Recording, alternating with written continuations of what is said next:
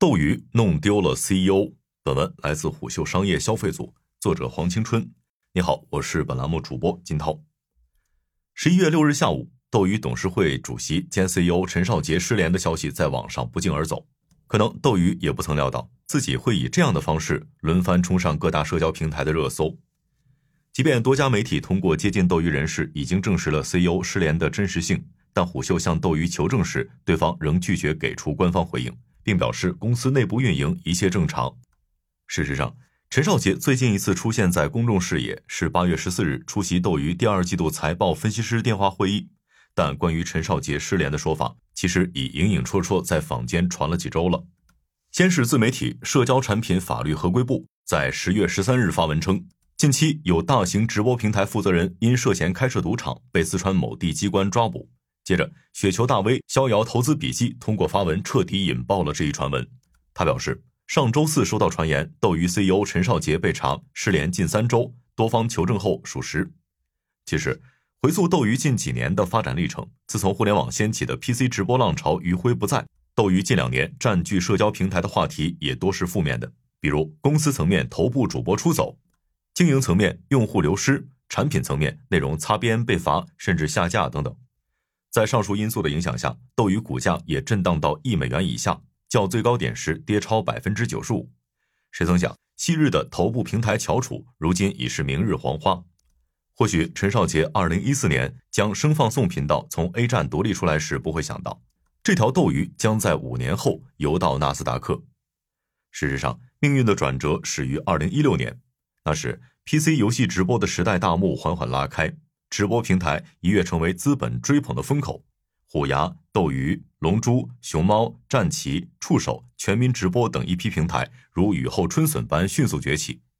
数据统计，当时同一时间存在的直播平台不下一百个，外界把它称为直播平台的千波大战、直播黄金浪潮。而如此盛况，腾讯自然不会缺席。二零一六年，腾讯先后两次入股斗鱼，意在进一步加深游戏直播行业的渗透和市场占有率。而斗鱼也顺势拿到了英雄联盟、王者荣耀、地下城与勇士等腾讯旗下游戏的直播版权，夯实了内容壁垒。可问题在于，千波大战本质上在业务逻辑、营收模式上求同，只是通过砸钱挖大主播来存异。因为大部分直播用户都是某个游戏主播的忠实粉丝，会随着主播的流动换平台，以至于在那个直播站上潮头的黄金时代，心有猛虎的主播都能找到人生向上攀爬的入口。甚至一些昔日不温不火的腰部主播也乘着这股东风，身价暴涨数十倍。一位专注游戏领域的投资人对虎嗅表示：“二零一七年后，游戏直播赛道千帆竞逐，很多资本盲目进入，互联网大厂也纷纷躬身入局。当时头部主播身价一天一个价，各大平台间相互挖角，动辄就是数百万、千万的签约费，很夸张。而如此形势，擅长撬动大主播的斗鱼可谓抢尽先机。” D N F 的旭旭宝宝、王者荣耀的张大仙、英雄联盟的 P D D、Dota 二的 Y Y F 等顶级主播相继被斗鱼收入麾下，而大主播的流动也大幅拉动了斗鱼的日活跃用户数。以二零一七年斗鱼 D 轮融资时披露的数据为例，当时的日活跃用户数近三千万，月活近两亿，在细分领域已经占据超过七成的市场份额。那时外界一度以为这股时代浪潮会一直澎湃下去。没曾想，喧嚣和荣光的背后，整个行业早已埋下颓势。二零一五年刮起的游戏直播热潮，到二零一八年，资本便不再狂热，过度泡沫化的直播行业在虚假繁荣中变得乌烟瘴气。主播薪资、播放数据更是频频遭受外界质疑。先说薪资，游戏主播的收入主要由两部分构成：一是主播与直播平台的签约金以及直播时长工资；其次是粉丝打赏收入分账。具体而言，直播平台与工会或经纪公司根据合同按照比例分账，然后主播再与经纪公司按比例分账。再说播放数据，既然前面说的两块收入都高度依赖直播数据的繁荣，因此数据造假便成为一些平台心照不宣的伎俩。而这些数据能假到什么程度呢？以两个夸张的切片为例，前英雄联盟职业玩家微笑直播时，某平台显示十三亿人同时在线。前英雄联盟职业选手 Go Going 在某平台直播时显示五十九亿人围观，网友感叹：就算全球网民加一块都凑不够这个数。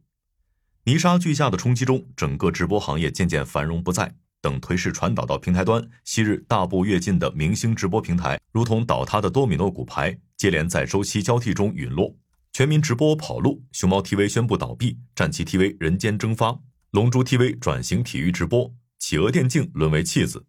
他们就像划过夜空的流星，一次从那波狂热的直播浪潮中黯然离场。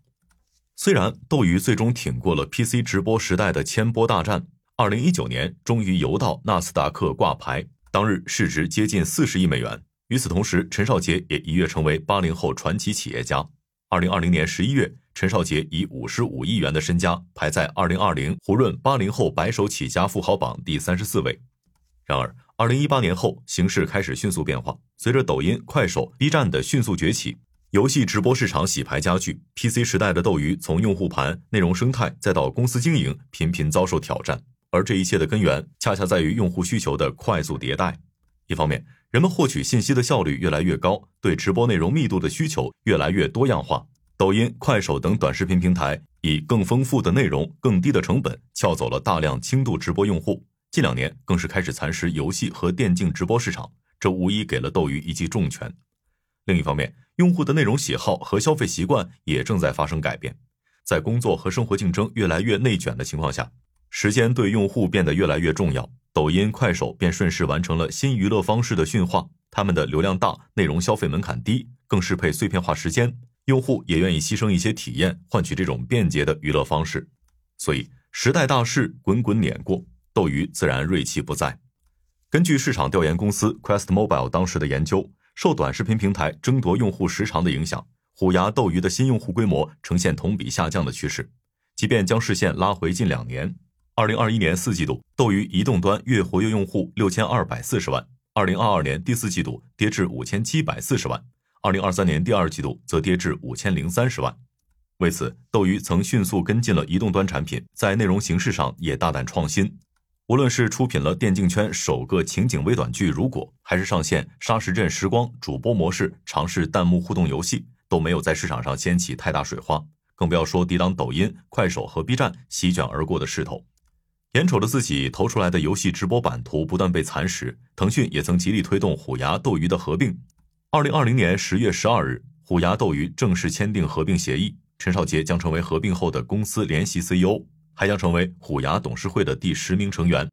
然而，虎牙与斗鱼的联姻最终于二零二一年七月被监管部门叫停。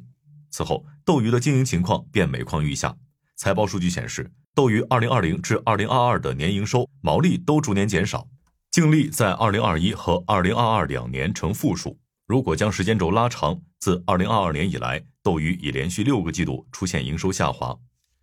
而面对经营数据的持续下滑，斗鱼甚至不惜铤而走险，直播内容频频在法律边缘试探。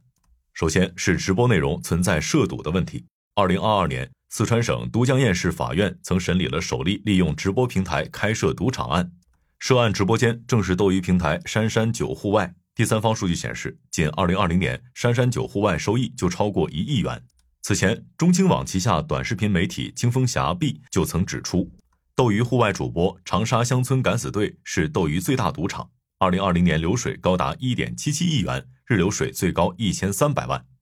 其次，斗鱼的直播内容也屡屡因为擦边被监管要求整改。